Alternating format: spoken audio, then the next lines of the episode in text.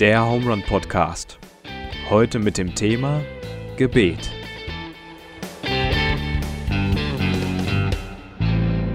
So, Deutschland sagt Hallo, Knittlingen sagt Hallo. Herzlich willkommen zurück zum Home Run Podcast mit Daniel, mit Joa. Und heute ist bei uns zu Gast der Erwin Meyer. Erwin, du bist 80 Jahre alt, Jawohl. hast du uns gerade verraten. Ich finde es super, dass du da bist, dass du dich hier die Treppen hoch äh, begeben hast in unser Podcast-Studio. Schön, äh, dass du, ja, schön, dass du da bist. Ja. Ich freue mich auch, dass ich mit zwei jungen Männern zusammen sein darf. Ja, äh, Erwin, mich würde mal interessieren, mal so eine ganz ähm, grundsätzliche Frage. Du bist jetzt 80, bist du äh, in Knittlingen aufgewachsen? Bist du schon immer ich bin hier in der seit Gegend? meinem fünften Lebensjahr in Knittlingen. Okay. Und Bin hier zur Schule gegangen, habe hier Schreiner gelernt, habe eine Excel-Prüfung hier gemacht, eine Masterprüfung und so weiter. Ich bin, fühle mich als echter Knittlinger. okay, schön. Bist du so für dein Gefühl her, wa- was hat sich so am meisten verändert in der Zeit? Weil ich bin jetzt erst, ich bin jetzt hier seit 25 Ein Jahren. Vierteljahrhundert. ein Vierteljahrhundert auf dieser Erde, hier in Knittlingen, sage ich mal. In Knittlingen hat sich vieles verändert. Erstens mal sind viele alte Häuser abgerissen worden und neue Häuser gebaut worden. Das ist das eine. Aber auch sonst, das Kulturelle hat sich verändert. Ja. Vor allen Dingen, was sich arg verändert hat, ist in der Kirche. In den Kirchen hat sich viel verändert. Auf der anderen Seite aber bin ich dankbar und froh. Wir haben in Knittlingen zum Beispiel auch Home Run. Früher nannte es sich Jugendbund, jetzt nennt es sich Home Run. Und da bin ich einfach froh, dass ich junge Menschen treffe und junge Menschen weitermachen will, da wo wir alte mal aufgehört haben. Das heißt, ich habe das Gefühl, ich habe noch nicht aufgehört, ich bin immer noch dabei. Ich bin immer noch Mitglied bei Home Run. Sehr schön. Ja, Ich meine, allein, dass du gerade hier sitzt, äh, beweist ja, dass du nicht aufgehört hast. Ja. Ja, ja ein Mitglied bin ich immer noch. ja sehr schön. Du hast gemeint, bei Kirche hat sich viel verändert. Was, was, was ist das so dein Ja. Blick drauf? Die Kirche ist in manche Teile ein bisschen moderner geworden. Ja. Und dort würde ich sagen, da sind zum Beispiel Gemeinschaften, also freikirchliche Gemeinschaften, sind da mit der, mit der Zeit besser mitgegangen. Ich will jetzt nicht sagen, dass wir einen Zeitgeist in der Kirche brauchen. Aber ich will sagen, dass wir heute in einer anderen Welt leben, wie sie damals zu Jesus Zeiten gelebt haben. Ja. Und dass wir aber das halt anders und trotzdem akzeptieren müssen. Ich möchte Folgendes sagen. Ich habe Kinder und Enkel. Und ich bin Mitglied in der SV, das ist die Deutsche Gemeinschaft. Ja. Und in dieser SV hat es vor Jahren waren wir am Aussterben. Man hat keine See, wenn man den Schlüssel rumdrehen. Und dann ist man auf die Idee gekommen, haben wir macht es moderner. Und seit wir es moderner hin, kommen auch Jugend. Am Anfang war ich schockiert, die, wie die Jugend gesungen haben, laut und in Englisch und alle möglichen. Ich war schockiert, aber meine Kinder und Enkel hat es gefallen. Und, und das, der Willen, dass die in, in die Gemeinschaft kommen, nehme ich in Kauf, da ich mir das Englischgesang anhört, da mir das Laute anhöre. Manchmal frage ich mich, ob Gott schwerhörig ist. So, so laut wie da gesungen und trommelt wird. Ne? Gott ist nicht schwerhörig. Aber wenn es die Jungen gefällt, wenn die schwerhörig sind, nehme ich es auch in Kauf. Ja. Ich glaube, das ist die Art und Weise, wie man sich selber ausrichtet nach Gott. Richtig. Also, wenn es so mit alte Choräle kann ich textlich viel anfangen, Ja. aber also die Gefühlslage spielt schon auch immer mit bei der Art und Weise, wie man Lobpreis zum Beispiel macht in der Kirche. Und f- durch, wir haben vorhin über die Predigt gesprochen, weil die für dich der Kern war, die irgendwie noch stimmen muss. Ja. Und für mich ist auch der Gesang vorher oder dass man zusammen Psalm predigt, so ein Weg zur Predigt. Also, dass ich mich bereit mache, um da an der Predigt wirklich zuzuhören und nicht mit vielleicht nur meine Ohren, sondern auch zu hören, was möchte eigentlich Gott mir sagen. Und wie der Weg ausschaut, das ist halt, glaube ich, sehr individuell. Vor vielen Jahren habe ich mich mal hingesetzt und habe mir Gedanken gemacht über die Kirche. Das ist mir aufgefallen. Die, weil es gibt, äh, in meinem Lesebuch gab es ein Gedicht, wo ein Mensch draußen geht im Feld Sonntagmorgens und er hört die Glocke läuten und da heißt im Gedicht drin, sie rufen zur Kirche zum Gebet. Mhm. Da haben wir Gedanken darüber gemacht, wie beginnt eigentlich ein Gottesdienst? Er beginnt mit dem Glockenläuten. Mhm. Das heißt, in ganz Knittlingen hört jeder Mensch Sonntagmorgens die Glocke läuten. Mhm. Und was ich für ihn zu sagen habe, entscheidet jeder selber. Aber dann komme ich in die Kirche nach dem Glockenläuten, hört die auf. Dann ist schon Orgelvorspiel. Das heißt, ich kann mich konzentrieren, ich kann zur Ruhe kommen, mhm. ich setze mich hin, ich kann so richtig ruhig werden. Und dann fängt die Kirche langsam an, mit, mit allem Möglichen, was er vorlässt, der Pfarrer und so weiter, bis er zur Predigt kommt. Das heißt, ich habe eine gewisse Vorlaufzeit, wo ich wirklich mich Gott öffnen kann, wo ich mich Jesus öffnen kann. Und dann kommt erst die Predigt. Und was das Tolle dann ist, nach der Predigt, dass am Schluss das Segen kommt. Ich kann auch heute nicht mehr viel behalten. Jetzt von heute Morgen die Predigt haben wir gut merken können. Mhm. Aber ich weiß eins, bei jedem Gottesdienst segnet mich Gott. Und das ist für mich wichtig, mhm. das Segen. Und deswegen man muss sich mal richtig Gedanken machen, wie ist, eine Kirche, wie ist ein Gottesdienst aufgebaut. Er ist so aufgebaut, dass du selber zuerst zur Ruhe kommst. Du kannst nicht geschwind wo reingestürzt kommen, hörst du geschwind der Predigt an ja. und dann haust du wieder ab. Ja. Nein, so geht es nicht. Dein Körper, deine Seele, die muss zur Ruhe kommen. Du musst nachhocken können, musst ausatmen können und sagen, so Gott, jetzt bin ich da. Ich höre dir zu, was du mir heute zu sagen hast.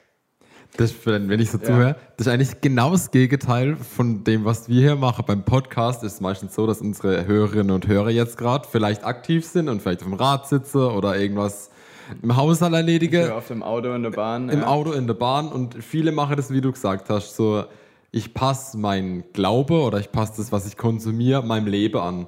Aber in der Kirche, was du gesagt hast, wäre es ja genau andersrum, dass ich dann einen Gang runterfahre und sage, okay, jetzt nehme ich mich raus und wäre ganz, ganz ruhig und will eher in die defensive Rolle gehen und auf Gott hören. Das ist aber, glaube ich, auch was, was auch bisschen jetzt unsere Generation so auszeichnet, dass wir immer äh, Dinge parallel machen und uns fällt es schwer, uns hinzusetzen und mal komplett abzuschalten, ruhig ja. zu werden, ja. äh, dieses Eugelvorspiel oder so auf uns wirken zu lassen und dann anzukommen und mal nur dieses eine machen.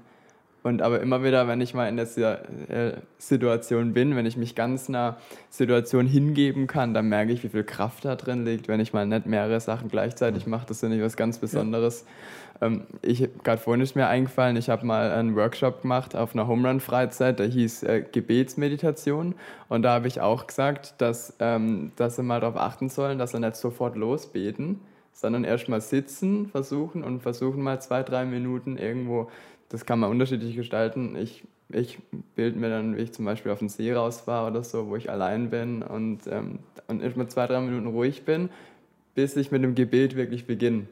Mhm. Und das äh, finde ich, hat mir, ich habe es schon lange nicht mehr so richtig gemacht, aber es hat mir in der Zeit sehr geholfen, mich auf ein Gebet einzulassen. Mhm.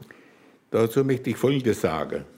Mir ist aufgefallen, wenn ich abends, ich schließe jeden Abend den, den Tag mit einem Gebet ab. Mhm. Und da bin ich als schon müde gewesen und ich denke, ach, das kann auch im Bett beten. Da mhm. gehe ich ins Bett und da fange ich an mit Beten und am nächsten Morgen stelle ich fest, ich bin ja während dem Gebet eingeschlafen. Ja. Ne? Und deswegen habe ich mir vorgenommen, ich bete in der Küche, ich bete draußen, im Wohnzimmer irgendwo, im Sitzen. Mhm. Da schlafe ich nicht ein. Da kann ich mein Gebet bis zum Ende beten. Jetzt kann aber jemand sagen, das ist doch toll, wenn du während dem Gebet einschlafst. Das ist doch ein Zeichen, wie du zur Ruhe kommst. Ja, aber ich will Gott bis zum Schluss sagen, oder Jesus bis zum Schluss sagen, was mir auf dem Herzen ist. Mhm. Und ich meine einfach, auch die Jugend sollte sich immer wieder Punkte suchen, wo sie mal kurz zur Ruhe kommen kann. Gut, du kannst von morgens loslegen, gehst zur Arbeit, da heim, hast dies und jenes, man hat eine Freundin, man hat jenes und so weiter. Das ist alles wunderbar. Mhm. Aber zwischendurch ein paar Minuten mal bloß hinsetzen, so, weil die, wo jetzt im Zug sitzen oder im Zug fahren, ja. warum können die nicht sich zurücklehnen, mhm. mal kurz die Augen zumachen mhm. und mal ganz entspannt durchatmen. Ich mhm. selber bin kein Freund von irgendwelchen asiatischen mhm. Atmungsübungen, das brauche ich nicht. Gott hat mir eine gesunde äh, Atmung gegeben. Meine Lunge hat jetzt zwar Krebs, aber trotzdem, ich kann noch gut normal atmen. Mhm. Und das ist einfach, wo ich dankbar bin.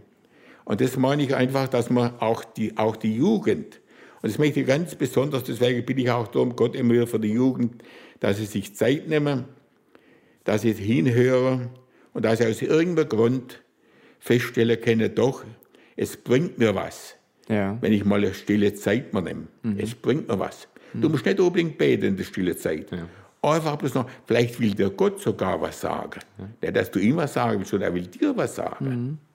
Ich glaube auch einfach, Super, sich, ne? also du hast es gesagt gehabt, du denkst dir ein, ein, ein, eine Fahrt auf dem See, wo du ganz alleine Ja. bist. Und Ja. auch wenn viele Gedanken im Kopf sind, Ja. dann stelle ich mir einfach vor, wie ich vor Gottes Thron stehe und einfach nur bei ihm bin. Mhm. Also so wie in der Bibel es auch heißt, so ähm, deine Nähe, Gottes Nähe ist mein Glück. Also einfach vorzustellen, er ist da und er steht mit offenen Armen da und mir bleibt es überlassen, ob ich hingehe und ihm umarm oder ob ich halt einfach für mich da bleibe in dem Moment. Ja.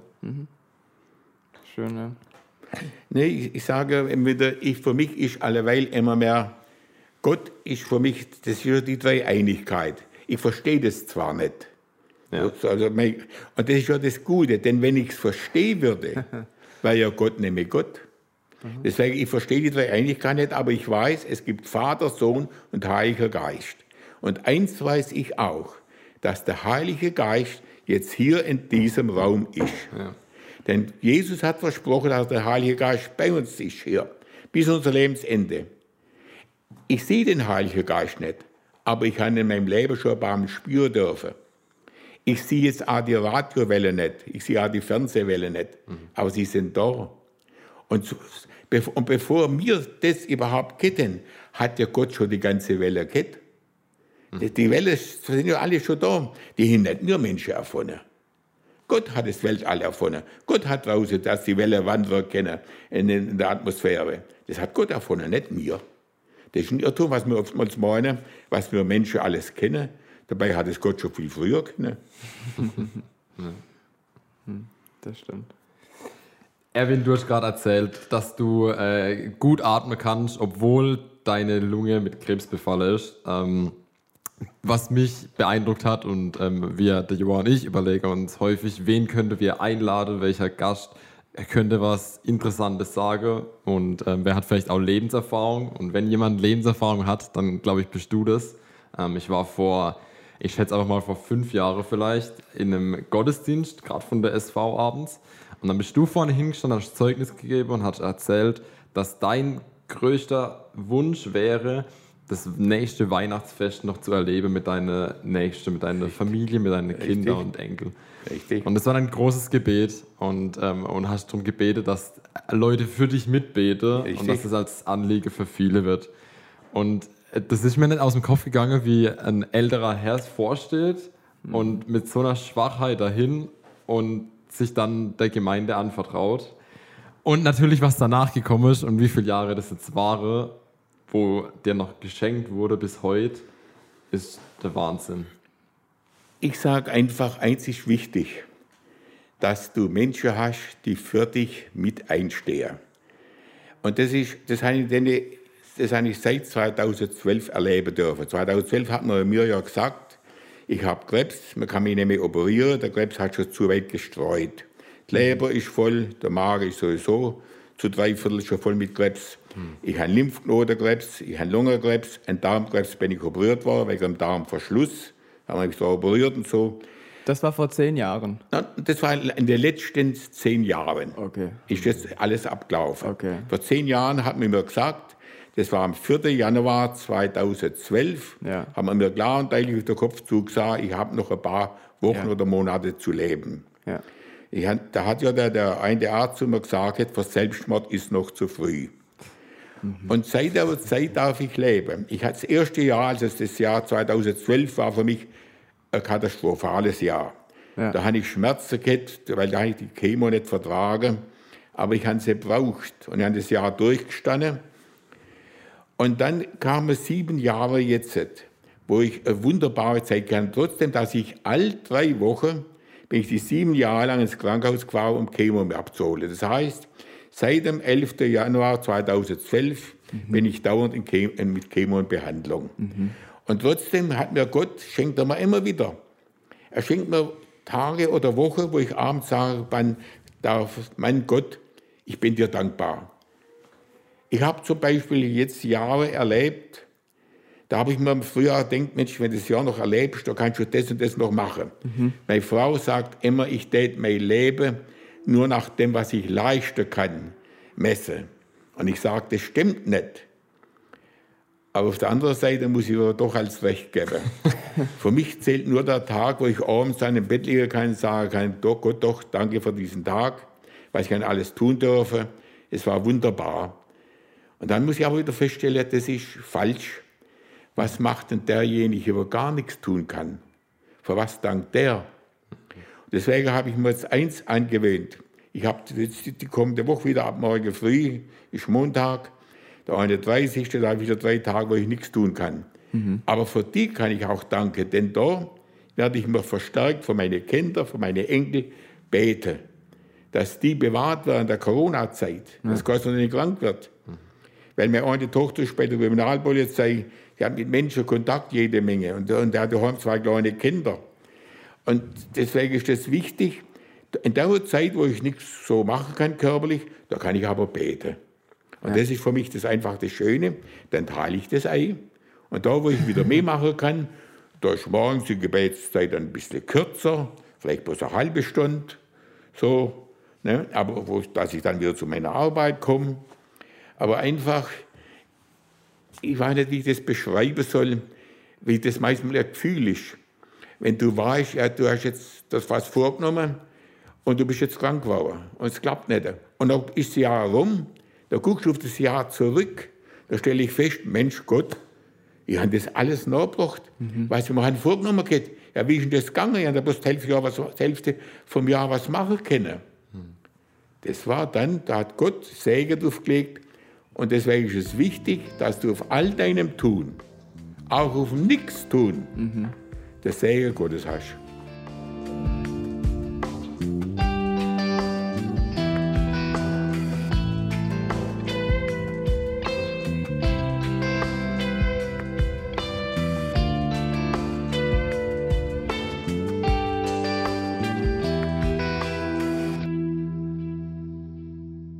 Ich finde es wunderschön zu hören, wie jemand, der in unsere Augen wenig leisten kann, vielleicht sogar nichts tun kann, da sitzt und für seine Kinder, Enkel oder für die Leute, oder man kann ja auch für Politik beten oder ja. für Leute, steht ja auch in der Bibel, also finde ich wunderschön. Ja. Das fängt an von Niedlinger, von unserem Bürgermeister. Ja. Ich bete jeden Morgen von unserem Bürgermeister, ich bete jeden Morgen von unserem Stadtrat, ich bete jeden Morgen von unserem Pfarrer, von unserem Kirchengemeinderat die treffen doch Entscheidungen, die uns nicht nur uns jetzt betreffen, sondern die vor allem eigentlich Junge in die Zukunft betreffen.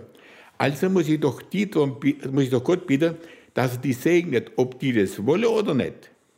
Mhm. Gott regiert, das ist eine Tatsache für mich. Ich habe mir seit morgen habe ich im Losungsbüchlein gelesen darüber einen Satz, und zwar ein Psalm, Psalm 29 von David. Und da schreibt der David drin, wie Gott regiert. Ja. Wir meinen zwar, nee, Gott regiert nicht, wenn wir die Welt angucken. Ja. Da gibt es Despoten, dort gibt es Despoten, dort gibt es Gewaltherrscher. Er guckt euch doch mal an, wie viele Länder gibt es ja Demokratien, wie viele Länder herrschen Gewaltmenschen. Äh, äh, hm. ja. Es herrschen beinahe in mehr Staaten Gewalt, wie Demokratie herrscht. Mhm. Wenn man es richtig schaut, alle durch Afrika, Südamerika, alles durchguckt. Mhm. Ne? Und da meine ich einfach, immerhin einen Grund, dass man für diese Staaten auch beten, für diese Länder. Mhm. Ich fange in Asien morgens hinter an, ganz hinten in Asien. Nord Nordkorea zum Beispiel. Ja. Ja. Von Nordkorea muss man doch beten. Oder jetzt vor Indien, mhm. wo so stark mit dem oder Israel. Ja. Ja. Erst haben sie das starke Ketten mit, mit, dem, äh, mit, mit, mit, ihrer Krankheit und jetzt haben sie Raketenbeschuss gehabt. Mhm. Und ich bin zwar mit der israelischen Politik nicht einverstanden, mhm. aber ich weiß eins, mein Glaube beruht auf Jude. Jesus war ein Jude, ob, ich will, ob, ich, ob mir das gefällt oder nicht. Ja. Jesus, an den ich als mein Erretter glaube, das war ein Jude. Mhm. Und der ist heute oben. Und wenn wir mal im Himmel sind, kann es sein, ich sitze neben einem Jude oder ich sitze neben einem Afrikaner oder neben einem Amerikaner. Das weiß ich nicht, neben wen mich Gott nachsetzt. Und deswegen versuche ich, dass ich jetzt schon zwar mit vielen Dingen nicht einverstanden bin von den Ländern, aber dass ich sage, Gott sitzt im obersten Rat mhm. und der regiert. Mhm. Und der regiert auch bis zu meinem Lebensende. Mhm.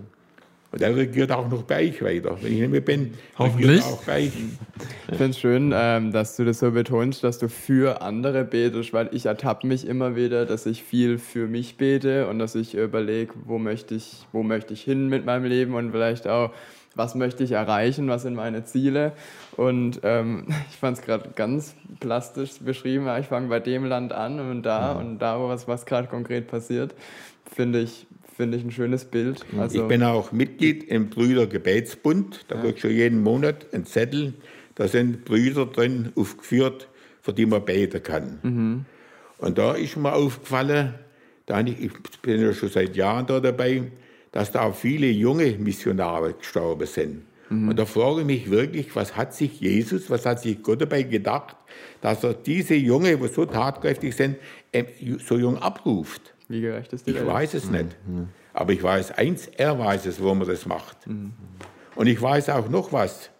Ich weiß eins, wo man mich so alt werden lässt. Und trotzdem, ich bin, sagen wir mal, da dazu bloß noch auf der Welt da, damit andere sehen, Mensch, der hat schon seit zehn Jahren, seit 2000, seit 2011, am 27. Dezember 2011, haben wir die erste Marspiegelung gemacht, haben wir es festgestellt. Mhm. Dann war ich 2012 im 4. Januar im Krankenhaus. Und da war ich, ich hatte das, zu was bin ich noch da? Ich bin da, dass meine Kinder und Enkel sehen, Gott kann auch irgendwo so verkrebst ist, noch zu was gebrauchen. Und das will ich verstärkt. Ich will euch mitteilen, glaubet in der Jugend, habt in der Jugend den Glauben. Da braucht ihr nicht glaubenslos durch die Welt irren und irgendwo was anderes suchen. Ihr müsst kein besonders Yoga machen, Yoga könnt ihr machen zur Tüchtigung eures Körpers, warum nicht, damit eure Muskeln fit sind. Aber nicht für euren Glauben. Für euren Glauben habt ihr Jesus. An den müsst ihr glauben. Nicht an Yoga oder sonst was. Und deswegen meine ich einfach, die Jugend, äh, die muss das schon der Jugend, du hast doch ein viel schöneres Leben, wenn du schon in der Jugend einen Glauben hast. Ja. Wenn du weißt, wo du dich auch in deiner Not, denn jeder Jugendliche kommt mal in Not. Ja. Und wohin wendet er sich dann? Dann hockt er allein da, verlassen da. Da sucht er vielleicht im Alkohol, in die Drogenzuflucht. Und wie endet dann so ein Leben? Ich muss kurz ein bisschen zurückspulen. Du hast äh, davon erzählt, wozu dir Gott die Zeit geschenkt hat. Und das wäre eigentlich meine Frage vorhin gewesen. Ähm, viele Leute fragen sich, die einen Schicksalsschlag haben, wa warum? Gott, warum passiert es jetzt mir? warum ich, warum in der Situation. Ja. Ich, ich verstehe es nicht, ich verstehe das warum nicht. Aber das, was du gerade beschrieben hast, war das wofür. Also gar nicht so an mich zu denken, aber vorhin hat sie Joa im Gebet äh, angesprochen. Sage ich, mein Wille geschehe oder dein Wille geschehe? Also will ich, frage ich jetzt, warum das für mich jetzt ansteht und ich begreife nicht, warum mich das trifft. Oder ist mir das mal egal, weil du vorhin gesagt hast, du verstehst Gott nicht, Gott ist zu groß, man kann ihn nicht verstehen. Nein. Und sage ich, okay, ich weiß, dass ich dich nicht verstehen kann und deine Gedanken sind, deine Gedanken sind höher als meine und sind andere Gedanken. Und ähm, dann deine Frage, und wozu? Wozu habe ich das gemacht? Und du hast jetzt gesagt, dass du Zeugnis sein darfst mit deinem Leben über die ganze Zeit. Dazu möchte ich ein Beispiel sagen. Meine kleine Enkelin, die hat sich mit drei Jahren mit kochendem Wasser übergossen. Ich bete seit der Geburt für meine Kinder. Und da bin ich an dem Bett geguckt im Krankenhaus an das Kind gesehen, wie das verbrüht ausgesehen hat. Und da habe ich innerlich eine Wut gehabt auf Gott. Ich habe eine richtige Wut gehabt. Ich habe gesagt, Gott, ich bete jeden Tag für das Kind. Warum sieht das Kind jetzt so furchtbar verbrüht aus? Ich, ich habe eine richtige Wut gehabt. Ich habe keine Antwort gekriegt. Mhm. Ich weiß nur eins. Auf jedes Warum, wo ich habe, kriege ich einmal ein Darum. Aber das ist ein ganz billiger Trost. Und ich weiß eins, auch jeder Christ, du kannst noch so ein guter Glaube haben, kommst schon mal in Anfechtung. Ja. Und wenn ich mir heute meine Enkelin angucke, sie hat dann zwei harte Jahre durchgemacht, sie hat so einen Panzer dran, so einen ganzen mhm. Körperpanzer, fest eingeschnürt, damit die Narben sich nicht ausdehnen können. Alles war furchtbar für das Kind. Mhm. Aber ich war überrascht, noch ein halbes Jahr ist das Kind mit dem Panzer umgegangen, wie es seit zweite Haut wäre. Mhm. Ich habe mir gedacht, Mann, die steckt das besser weg wie ich, das Kind. Mhm. Und heute denke ich mir, heute ist jetzt zehnjähriges Mädchen, ein wunderschönes Mädchen ist das heute. Mhm. Und, da muss ich, und die paar Narben, die sie unter dem Arm so hat, oder da unten am Hals, ach jede, die sieht man, sieht man auch nicht. Ne? Aber damals, ich bin schier verzweifelt an dem Kinderbett, wo ich das verbrühte Kind gesehen habe. Warum ich bete euch jeden Tag vor sie? Mhm. Ich weiß es nicht. Aber ich weiß eins, es war für mich und mein Glaube Versuchung. Das weiß ich. Und ich weiß auch eins, ich erkenne doch das, das Gedicht von Spuren im Sand. Ja. Also, und so geht es mir als. Willst du kurz erzählen, um was es da drin geht, dass die Hörerinnen und Hörer. Das könnt ihr erzählen, ihr kennt es ja auch, das, die Geschichte.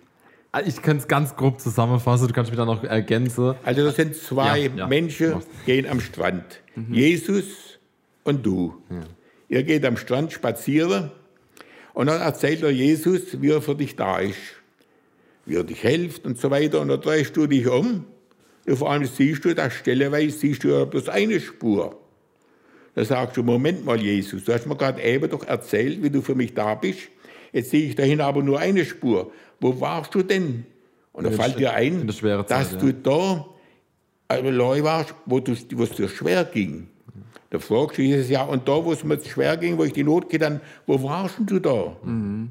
Da sagt Jesus zu dir, mein Kind, ich habe dich da getragen. Ja. Das ist, und so sehe ich das heute auch.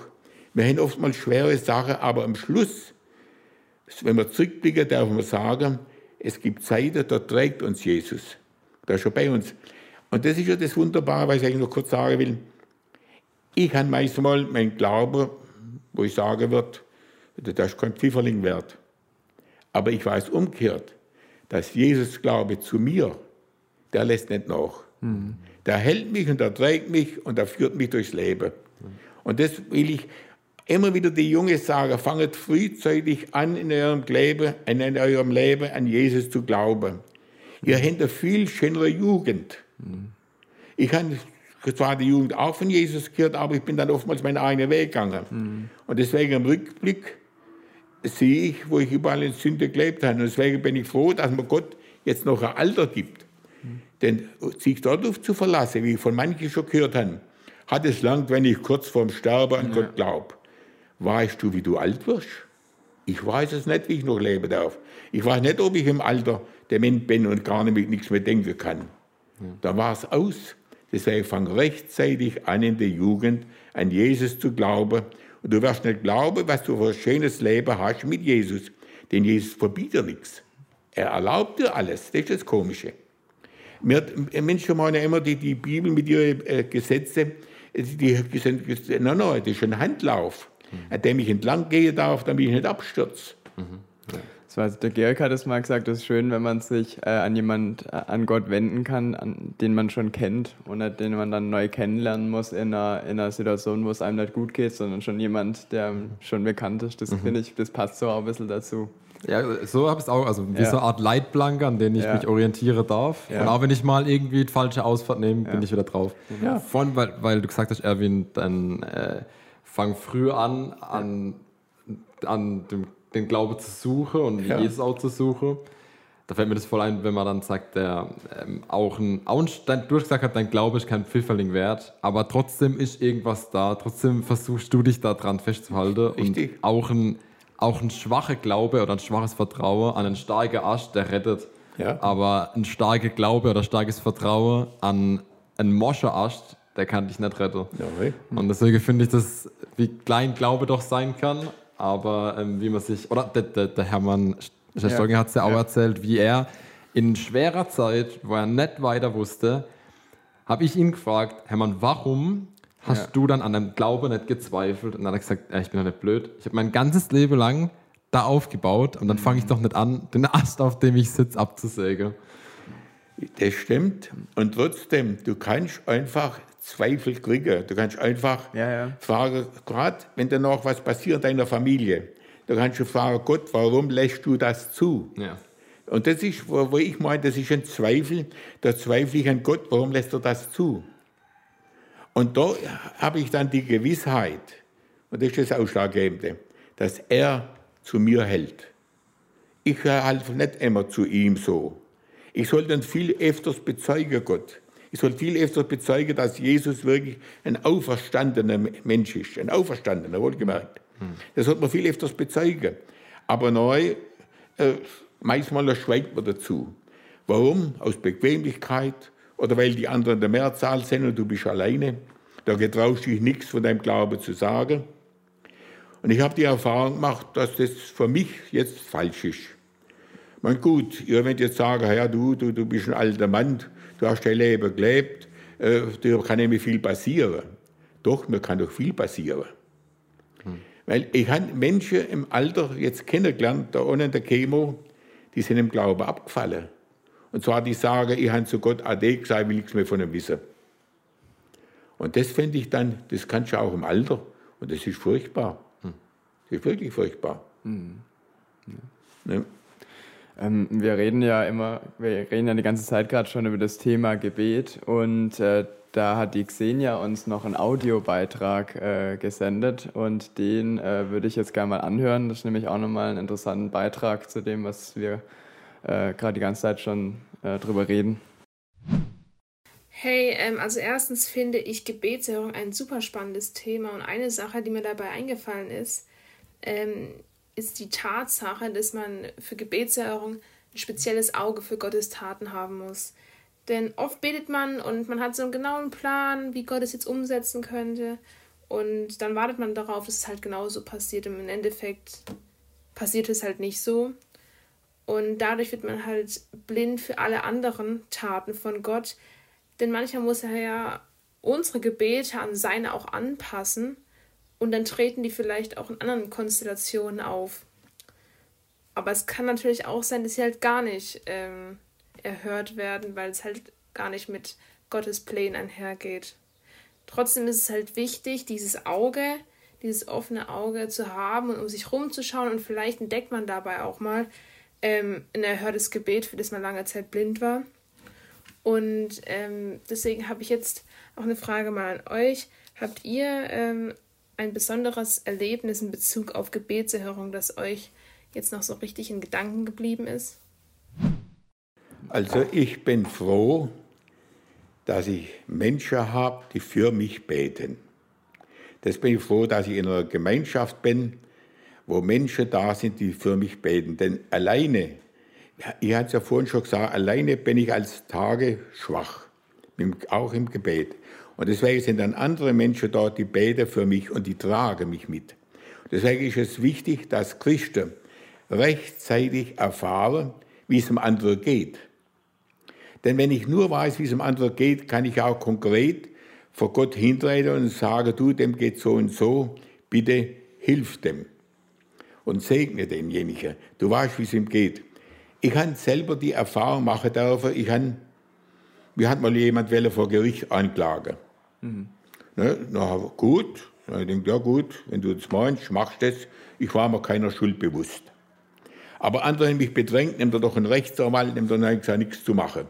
Ich nehme keinen Rechtsanwalt. Nach deutschem Recht darf ich zuerst vor Gericht gehen ohne Anwalt. Und wenn ich merke, das geht schlecht aus für mich, kann ich sagen, Entschuldigung, Herr Vorsitzender, äh, ich brauche einen Rechtsbeistand. Aber bevor man zu Gericht kommt bei manchen Sachen, musst du ja erst zu einem Gespräch gehen mit einem anderen Anwalt. Also saßen meine Gegenüber, die mich angeklagt haben, saßen wir vor einer Rechtsanwältin und da wurden Argumente ausgetauscht für und wieder. Und vor allem sagte mein Gegner zu seinem Rechtsanwalt, äh, sie will mal lieber rausgehen, kurz sich unterhalten.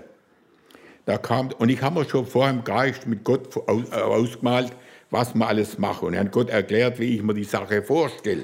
Ja. Bloß an eins habe ich nicht gedacht. Die zwei gehen raus, kommen nach fünf Minuten wieder und mein Gegenüber sagt, er übernimmt alle Nebenkosten, er zieht alles zurück. Ha, ich bin schon gar vom Stiele gefallen. ich denke, dass ich denken kann, was ist denn jetzt los? Da sage ich, ja, Moment mal, ich habe mir so der Rechtsanwältin da 160 Euro zahlen. Meine andere Person, die mit mir war, auch 160, was zahlte sie 320, hat die zahlt er mit. Ich war sprachlos. Dann habe ich gedacht, Gott, ich habe mit allem gerechnet. Aber mit der Schiene habe ich nicht gerechnet. Und deswegen meine ich, Ich habe ein paar in meinem Leben erleben dürfen, wie Gott eingreift. Und zwar auf eine Art und Weise, Ja. wo du selbst im Gebet nicht dran denkst. Ja, Und deswegen ist es für mich wichtig, dass ich Mitmenschen habe, die für mich beten, dass ich in einer Gemeinschaft eingebettet bin, wo Gebet ist. Weil äh, es gibt viele, ich habe mal ältere Leute kennengelernt, vor Jahren, denen zu mir gesagt, nichts zu machen. Sie gehen nicht in die Kirche, sie gehen in ihr Kämmerlein und beten dort vor Gott. Das kannst du, so steht es auch in der Bibel, geh in ein Kämmerlein beten. Aber wenn ich in einer Gemeinschaft bin, wo andere mit mir beten, das ist wieder was ganz anderes. Da werde ich ganz anders motiviert, wie ihr sagen Ja, werdet, und ganz ja, ja, anders begeistert wäre und so weiter. Ne? Das ist wirklich so, da ist was Wahres dran. In einer Gemeinschaft fühlst du dich geborgener, wie wenn du al- als Einzelkämpfer bist. ja. Das ist für mich so wichtig. Also das Gebet ist für mich einfach das A und das O im Leben. Das finde ich, diese Mischung aus, ähm, aus stille Zeit, über die wir gesprochen haben, die ich wichtig finde, und aber auch das Erleben von einer Gemeinschaft, äh, dieses Zusammenspiel, das finde ich ist was, was Wichtiges und auch vielleicht dieses Wissen, dass andere auch für einen. Ja, einstehen, Stehen, ja. einstehen, das ist ja, auch ist häufiger betont. Ich habe eine Geschichte in der Bibel, wo es äh, darum geht, das sind Leute, die beten in der Gemeinschaft und äh, wollen Veränderung. Und zwar ähm, wollen sie, dass der liebe Petrus aus dem Gefängnis befreit wird. Richtig. Und äh, das ist, glaube ich, Passafest. Petrus ist eingesperrt und es sind sehr viele Wachleute, die ihn gleichzeitig ähm, bewachen. Und es wird in Schichten bewacht und er ist in Kette gefesselt. Und ähm, sie Er, er liegt im Block. Genau, ja, richtig. Und es ist äh, Apostelgeschichte 12 für jeden, jeden der was äh, nachlesen will. Und David verlinkt es euch auch nochmal. Ähm, die Petrus ist im Gefängnis und ähm, er, er, er liegt da und auf einmal weckt ihn Gott auf. Also das ist auch witzig beschrieben. Das hört sich für mich an, wie wenn er so einen Klaps bekommt von Gott. Und jetzt auf geht's und die Kette fallen ihm ab und er, ich glaube, ein Engel, äh, Ein Engel, ja. kommt. Den zieht er sogar. Genau, das sieht er und er, er jedes Tor, die, alle Tore springen auf und er wandelt da durch und ist ganz neben sich. Er weiß gar nicht, was mit ihm geschieht. Und auf einmal steht er vorm Tor und ist frei. Und er läuft dann zu der Gemeinde, zu seinen Freunden, die für ihn eingestanden sind, die für ihn gebetet haben. Ja. Und dann fängt die Geschichte erst an, weil für uns ist das Wunder jetzt schon passiert. Er ist in einer schwierigen Situation. Äh, Gott befreit ihn. Er schickt sogar schon einen Engel und äh, er ist eh- wie auch immer frei. Und das Wunder ist passiert und er kommt zurück. Und dann passiert das Interessante, weil er klopft an der Türe und will seine Freunde sagen, dass er wieder da ist. Ja. Und was machen in dem Moment die Freunde? Sie beten für ihn. Und äh, ein kleines Mädchen macht die Türe auf und dann kann sie es gar nicht richtig fassen, dass da Petrus ist. Ja. Und geht dann zurück und sagt so, Petrus ist da. Der ist ja jetzt da, da, da ist er. So, ich guck mal kurz, ob ich die Stelle finde.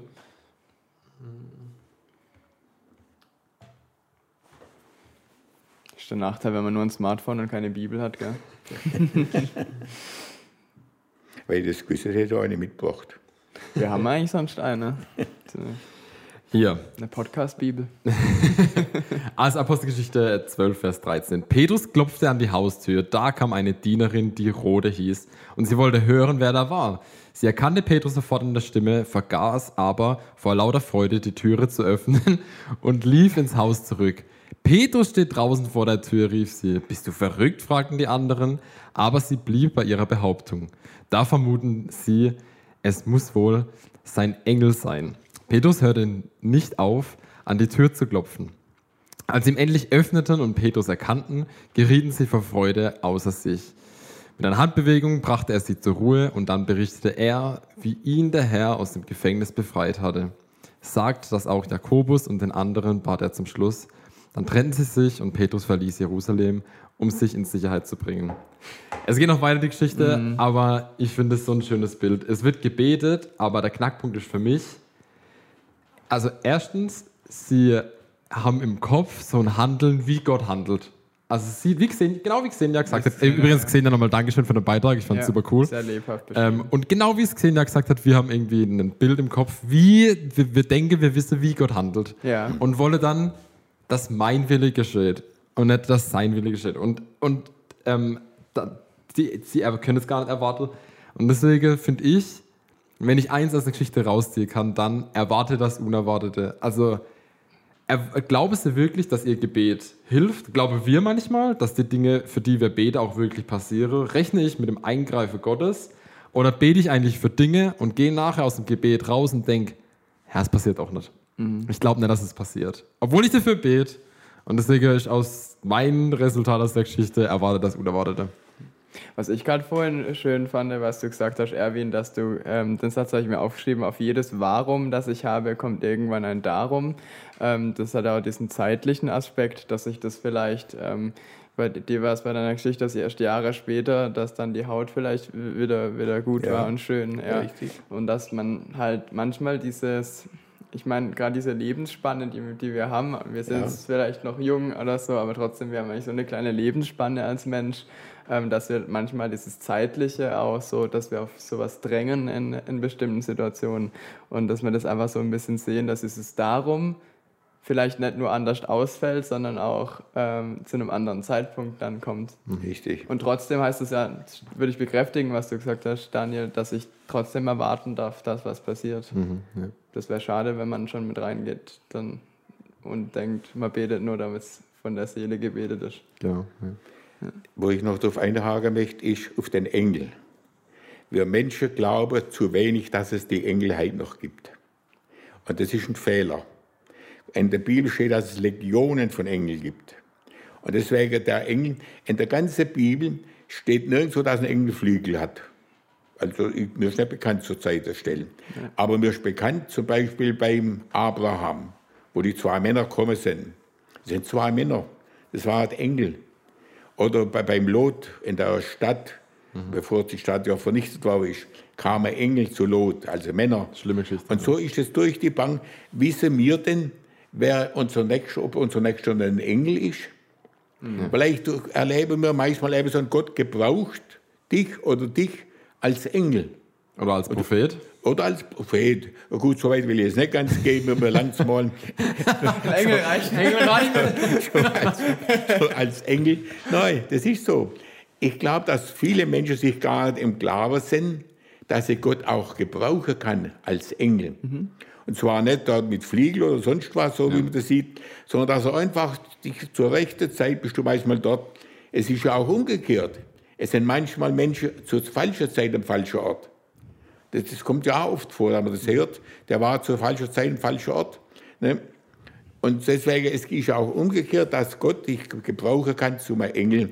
Und das ist für mich wichtig, dass wir aufpassen, wo gebraucht Gott ein Mensch zu einem Engel. Das ist, ich will nicht sagen, dass jetzt äh, ja, jeder, wo ein bisschen was Gutes hat, das ein Engel ist, das nicht. Aber einfach, dass wir zu meinem Glauben sind, es gibt die Engel, die gibt's, die sind wirklich da um Gott, die dienen ihm. Und wir lesen in der Bibel, wie sein oberster Engel, der Gabriel, wie er den immer wieder losschickt. Und da stelle ich mir oft vor, wenn dieser gewaltige Engel, der vor Gott Tag und Nacht steht und ihn anbetet, und der kommt auf einmal und dort irgendetwas beeinflussen. Also das ist, also da kann ja die ganze Welt, so ein Engel, der hat ja Macht über die ganze Welt. Nicht nicht bloß ein bisschen. Der Teufel hat bloß begrenzte Macht. Aber der Gabriel hat eine unbegrenzte Macht, das ist ein Unterschied. Es gibt also auch bei den Engeln wo unbegrenzte Macht haben. Und so meine ich einfach, es ist wichtig, dass man auch mit Engeln rechnet. Dass man rechnet, dass Gott uns durch einen Engel irgendetwas sagen kann. Dass Gott uns durch einen Engel irgendwie etwas zuführen kann. Dass wir das Ja. Acht haben auf unsere, ob ein, E- nicht ein Engel in unserer Nähe ist, aber darauf mal Acht hin. Mir fällt es schwer, der Begriff Englisch für mich ein bisschen zu abstrakt. Vorhin hast du von ähm, dem Heiligen Geist gesprochen. Ja? Weil ich glaube, das ist eher so. Also, das geht alles in die Richtung, bloß ich würde immer das Wort, oder oft das Wort Engel durch, durch das, das Wirke Gottes in mir betrachten. Also, will ich. Also, Gott gebraucht, das glaube ich auch. Und ich glaube trotzdem, dass wir drauf hören müssen, ähm, was ansteht. Also, ich glaube auch, dass es so eine. Oft, dass, dass er innerlich zieht in Momente und ich habe trotzdem noch einen freien Wille zu entscheiden, mache ich das oder mache ich das nicht. Richtig. Und dann ist vielleicht sowas Engelsmäßiges auch durch jeden von uns. Aber ich glaube, das ist eher das Wirke des Heiligen Geistes in uns. Ja. Und das wird auch mich bestätigen in meinem Glaube, weil im Glaubensbekenntnis ähm, spreche ich nicht für einen Engel, aber ich spreche für einen Vater, einen Sohn und der Heilige Ja, Geist. ist richtig. Und deswegen würde ich sagen, das ist für mich Ja, aber, aber Jesus und Gott können die Engel gebrauchen. ja. Dem- meine, das Dumme ist das, dass wir Menschen hergehen und das Wort Engel missbrauchen. Ich will ein Beispiel sagen. So, weil meine Enkelin war letztes, vorgestern da bei uns über Nacht, die ist acht Jahre alt. Zu der sage ich, Mensch, Lilly, bist du ein schöner Engel. Da, da missbraucht man das Wort Engel. Das Mädel ist kein Engel, das ist kleiner Bengel, ist das. Aber trotzdem, für mich ist die einfach etwas Wunderschönes, so sagt man halt. Und deswegen, mit, ich habe mit dem Wort Engel jetzt keine Schwierigkeiten mehr, weil ich einfach weiß, das sind Mächte, die sind da, die sind um mich herum, die behüten mich, die bewahren mich. Ne? Gott, wir lesen ja auch in, in der Bibel, dass Gott Engel schickt, dass du deinen Fuß nicht an einen Stein stoßen wirst. Dazu, dazu, schickt dir Gott einen Engel. Das ist ja wie der Schutzengel. Also wenn du das dann Richtig. erzählst, dass das sich dann für uns Menschen, wenn wir hier Auto fahren, haben wir irgendwie so ein kleines Engelchen am Rückspiegel. Aber was bedeutet das, dass Gott bei mir ist und wie Ja. er mich beschützt und wie er bewahrt, das ist dann seine Sache. Das Ja, ist dann, steht richtig. nicht uns zu. Ja. Und so ist, so ist es gleich auch mit einem Kreuz, wenn du ein Kreuz tragst. Also ich selber trage gar keinen Schmuck, weil ich meine einfach, Gott hat mich so geschaffen, wie ich bin und da brauche ich mich nichts verzieren. Das ist meine Auffassung. Auch keine Tattoos, ja? Nein, ich habe nichts. Haben wir den Hans schon gefragt? Haben wir- Der hat auch keine. Habe nicht. Wenn man gut Frau darf sich schmücken. Aber der Pedro sagt ja von der Frau, dass es nicht gut ist, wenn sie ihr Haar mit als Beiwerk zum Schmuck nehmen und so weiter. Aber das, das ist eine andere Sache. Äh, Einfach, äh, ich muss immer wieder zurückkommen aufs Gebet, was das viel mag und kann. Und da bin ich einfach überzeugt davon, ich selber habe die Erfahrung gemacht bei mir, dass das Gebet mir geholfen hat und dass mir das Gebet auch heute noch hilft. Heute Ja. noch. Ja. Zum Beispiel, wir haben heute Morgen gebetet für das hier. Ne? Weil ich keine Ahnung habe, was mich bei euch hier erwartet. Jetzt schwätze ich einfach drauf los, wie man es Gott eingibt. So machen Das wir's immer sage hier. ich. und nichts anderes mache ich nicht. Und da versuche ich ihm, dass ich Gott alle Ehre mache, dass ich Jesus alle Ehre mache. Und dass er nicht nachher noch zu mir sagt, Herr Erwin, das hätte ich auch anders sagen. Ja, hätte ich vielleicht können. Aber im Nachhinein sind wir immer gescheiter. Ja. Ich finde auch, um das nochmal abzuschließen mit dem Thema Engel, also ich finde, ähm, ich sehe das auch alles unter dem Schirm Gottes Wirken in dieser Welt, ob ich damit rechne ähm, oder nicht. Und wenn ich, ich beantworte das für mich mit Ja und wie das genau aussieht, das finde ich, kann man Ja. für sich auch ein bisschen selber ausmachen. Ja. Ich hätte noch zwei Fragen an dich. Ja. Die erste Frage wäre, was würdest du junge Menschen mit auf den Weg geben? Was ich junge Menschen mit auf den Weg gebe, dass sie erstmal Acht haben auf sich selber und dass sie bei jedem Tun sie im Unterbewusstsein fragen, was würde Jesus dazu sagen? Was würde Jesus dazu sagen, wenn ich das und das tue? Okay.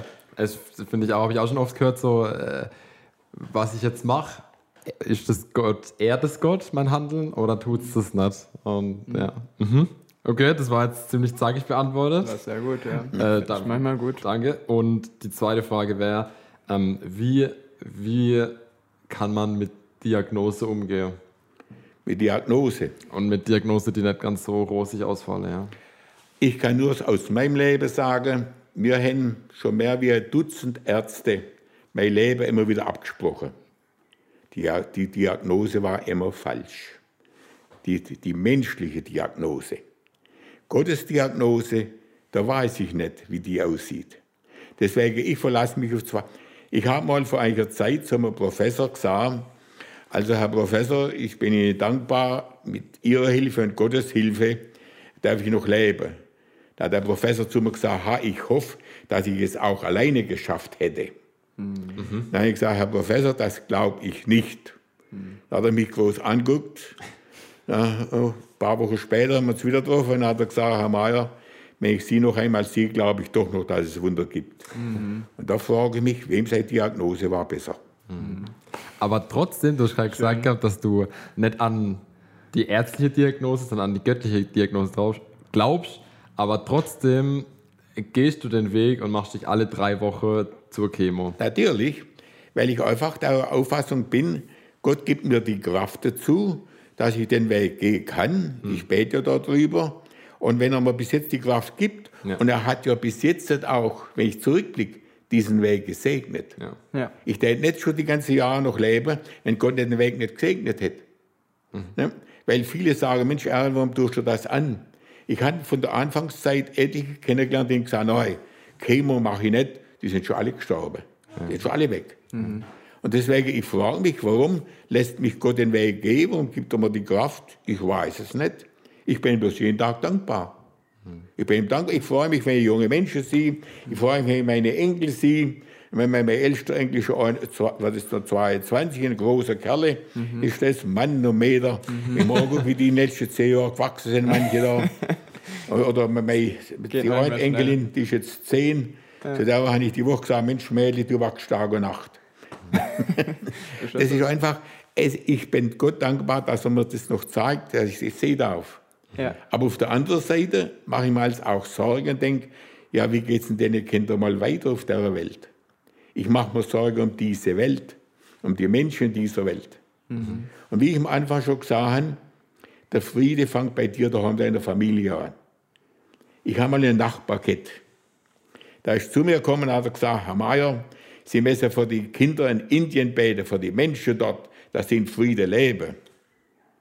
Weil später habe ich erfahren, dass er mit seiner Mutter schon seit einem halben Jahr nicht spricht. Ja, wo fange ich denn an? Ja. Es ist viel einfacher, dass ich sage, ja, ich bete für die Kinder in Afrika, dass denen ja, dass die zu Jesus glauben. Und in meiner eigenen Familie bin ich der Teufel. Also, nein, nein, ich muss bei meiner nächsten Anfang, bei meiner Frau, was manchmal schwierig ist, mit meinen Kindern und Enkeln, und ich habe alles gelernt. Ich kann nicht mehr manches so machen, wie ich will. Zum Beispiel der Rasenmäher, der mäht meine Tochter, meine Freunde. Die mähen anders wie ich. Ich bin anders mähen. Oh, der Blick, den hätte er gerade sehen sollen.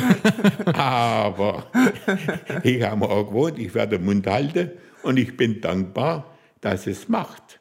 Weil wenn ich jetzt wieder ausgehe, dann gestern vorher schon gemäht, hat es sieht wieder wunderbar aus. Ich bin zufrieden.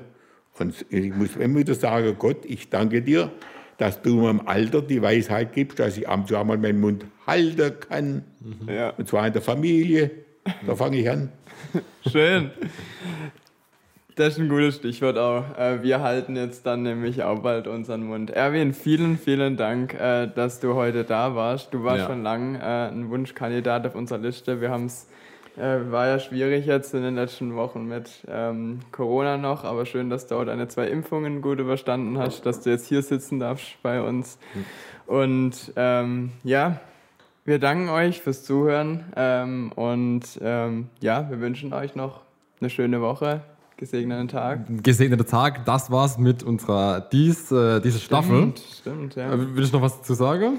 Kann ich kurz machen? Ja. Ja. Also, wir sind jetzt dann fertig mit unserer vierten Podcast-Staffel. Wahnsinn, hätte niemals gedacht, hätten wir beide nicht gedacht, dass wir so lang machen. Viele tolle Gespräche gehabt, das ist heute wieder äh, Zeugnis davon. Ja. Ähm, wir nehmen jetzt im Sommer ein bisschen den Schwung raus. Wir werden jetzt alle zwei Wochen eine Folge machen. Freuen uns natürlich trotzdem oder freuen uns noch mehr drüber, wenn ihr dann alle zwei Wochen reinschaltet. Und äh, wir werden uns deshalb dann frisch in der fünften Staffel in zwei Wochen wieder hören. Bis dahin, ciao. Tschüss. Ja, tschüss. Tschüss.